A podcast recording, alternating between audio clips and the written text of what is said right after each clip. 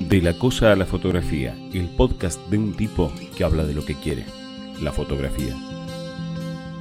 Fragmentos finales del capítulo anterior. Sí, señora, llegó el botellero, compramos baterías, radiadores, calefones, fierro, chapa, aluminio, cobre, bronce, plomo, radiadores, baterías viejas. Eh, muy bueno, loco. Mirá vos, yo no te había creído. Viste vos, che, está muy bueno eso, ya lo empiezo a compartir. Ya lo empiezo a compartir, imagínate. Ya, ya sale para lo de mi señora y lo de mi señora, mi sobrina. Está muy bueno eso lo que hace vos, loco. Mirá vos. Muy bueno está. Bueno, cualquier cosita que precise, yo, para lo que sea, estoy, Nerito, ¿sabes? No, papá, qué bueno. Muchas gracias a vos, muchas gracias a vos. Y con lo que puedas conmigo, contás, con lo que sea. Está muy bueno eso lo que estás haciendo. Va, lo que te dedicas vos. Está muy bueno. Y muchas gracias. Muchas gracias por tenerme en cuenta. Me das una remano con esto, aunque no lo creas. Muchas gracias, loco. Así que contá conmigo por lo que precises. Los que no son. Entre las plagas más devastadoras que ha padecido la humanidad, existe una que funciona muy extrañamente, y es solo en su acción que detectamos su entidad. Aparentemente irrumpe y desaparece en distintos individuos y grupos sociales en diferentes épocas, y fluctuando en la intensidad de los brotes, generaría la necesidad de negar la pertenencia a lo que ya se puede detectar como rasgo distintivo de una sociedad o fracción de un pueblo cualquiera. Se observan los discursos antes que en los hechos, generando entre quienes lo padecen la extraña necesidad de fanatizarse en la opinión sobre lo desconocido y en la pulsión de encajarle al resto responsabilidades inexistentes en quien padece este flagelo. La comparación con sociedades distantes suele acompañar a los síntomas. Eh, hace años tuve un estudiante que sobresalía por sus condiciones analíticas y discursivas. Moderado en su producción de trabajos prácticos, generaba risas y furias entre sus condiscípulos cada vez que explicaba por qué no había hecho lo que tenía que hacer.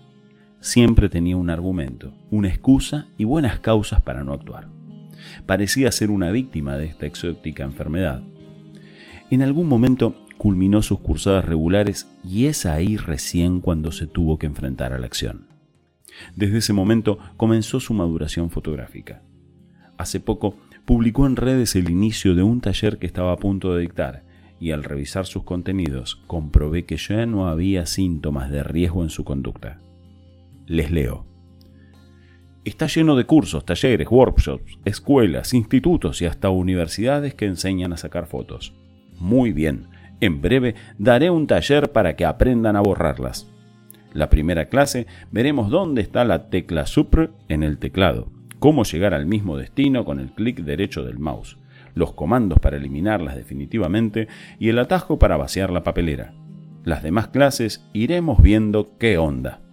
Al finalizar el taller, los estudiantes adquirirán las herramientas necesarias para librarse de gigas y gigas de imágenes sin sentido, sin futuro, algunas incluso espantosas que habitan inmerecidamente en discos y nubes. Quizás lo llame menos es más. Próximamente, más info. Mi admiración por los estudiantes y las estudiantes que salen del territorio del andador del yo no soy así y se largan a ser, sin esperar más que los resultados de las acciones cometidas. Entre ellos se encuentran quienes descubren y asumen ser parte del pueblo que los vio crecer y ser en cada uno de sus días para llegar a ser lo que hoy demuestran en todos sus actos. No hay obra de los negadores de lo ajeno.